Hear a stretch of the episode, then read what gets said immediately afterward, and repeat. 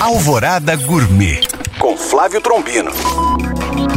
Olá, meus queridos ouvintes. Dia 23 de outubro, dia da aviação. E vocês sabiam que o pai da aviação, Santos Dumont, era famoso no início do século 20 também pelos seus jantares excêntricos e modernistas, totalmente à frente do seu tempo. Apesar de não cozinhar, sua casa em Petrópolis, por exemplo, nem cozinha tinha, mas ele adorava receber e os jantares em seu apartamento na Champs-Élysées em Paris rendia comentários pelas inovações, como ter mesas e cadeiras de dois metros de altura. Ele proporcionava verdadeiras experiências. E que tal inspirarmos em Santos Dumont e tentar fazer de forma diferente as nossas experiências? E vale qualquer coisa: colocar a mesa de jantar na varanda, ou nem usar mesa, e estender uma toalha no chão, ou fazer um piquenique no parque mais próximo. Ou até mesmo mudar um pouco o cardápio, como ter pratos pensados para